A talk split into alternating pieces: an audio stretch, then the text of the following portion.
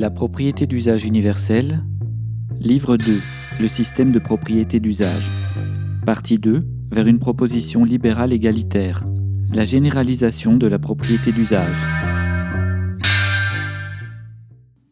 Résumons.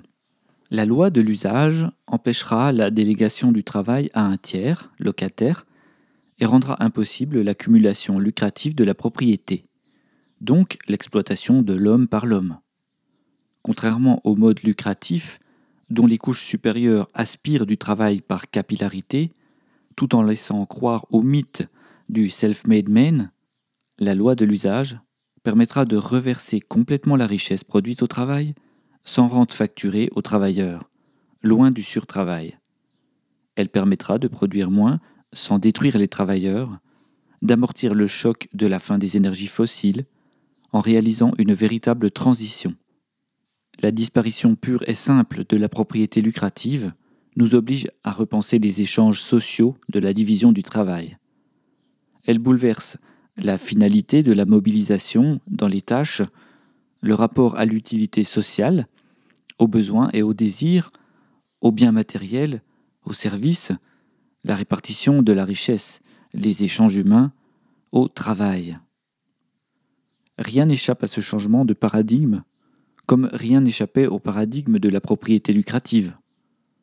La propriété d'usage universel ouvre un monde profusément différent et opposé au monde hybridé.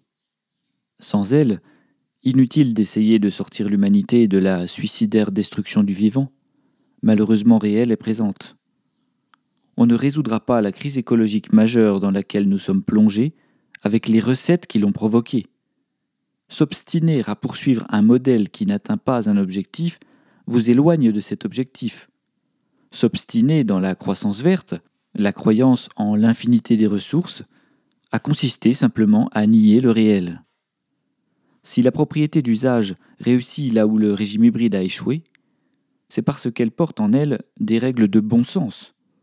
Le rapport homme-nature y diffère déjà par le remplacement de la source lucrative de l'entreprise rente, domination, exploitation, par la source besoin, application. Énonçons-en quelques préceptes concrets à ce stade de l'exposé. Tout travailleur est propriétaire privé de l'outil de production qu'il mobilise à hauteur du travail fourni. Il a pour charge d'organiser la production, de fournir le travail abstrait et concret, et de valoriser la propriété un travailleur a l'obligation d'user lui-même de la propriété qui lui a été payée par la société. Il ne peut en déléguer l'usage, ni en tirer une rente sur le travail d'autrui. Il ne peut la transmettre à ses héritiers, et doit mettre fin à sa concession lorsqu'il cesse de la mobiliser, c'est-à-dire la rendre en héritage au reste de la société, pour que son capital soit réinvesti dans l'activité économique le travail est rémunéré pour la totalité de la valeur échangeable des productions, directement sous forme de traitement, indirectement sous forme de gratuité. Le financement par cotisation-subvention remplace le système d'avance, crédit bancaire lucratif et marché financier, titrisation.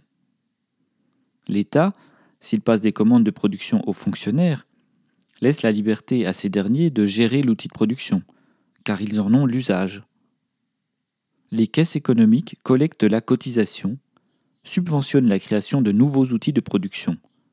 Elles sont contrôlées par les travailleurs, des élus, des citoyens, le plus localement possible. L'impôt progressif disparaît, il n'a plus de sens, puisque les revenus se limitent naturellement à la quantité de propriété d'usage qu'une personne peut exploiter de ses moyens physiques propres, sans déléguer l'usage. Nous pourrions penser que dans un mode de propriété d'usage, de talentueux entrepreneurs puissent s'arranger pour augmenter seuls leur propriété et s'enrichir, comme on le faisait au temps révolu du capitalisme. Mais je répète qu'il y a une limite qui possède une réelle naturalité, c'est la limite du travail humain. Vu qu'avec la propriété d'usage, il faut user, donc travailler pour se rendre propriétaire, il va de soi que la limite de la propriété sera fixée par la capacité de travail de chacun. Autrement dit, plus on voudra posséder, plus il faudra travailler longtemps et dur, si bien que la quantité de propriété d'usage mobilisée par un travailleur se régulera automatiquement par sa capacité de travail.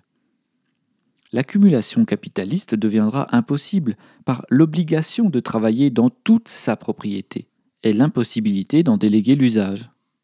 Cela ne signifie pas qu'on aura intérêt à travailler le moins possible. Au contraire, le propriétaire aura tout avantage à travailler sa propriété pour qu'elle lui procure la richesse nécessaire à sa reproduction matérielle. La réponse se trouve dans un mode d'organisation.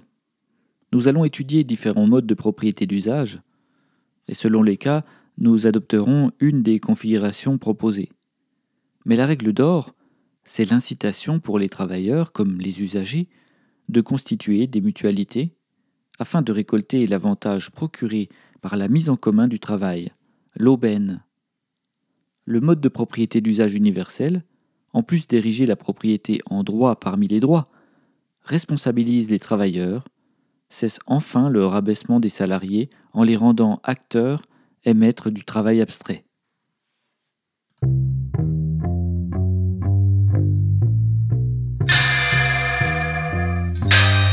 Retrouvez le texte intégral sur la propriété d'usage.com.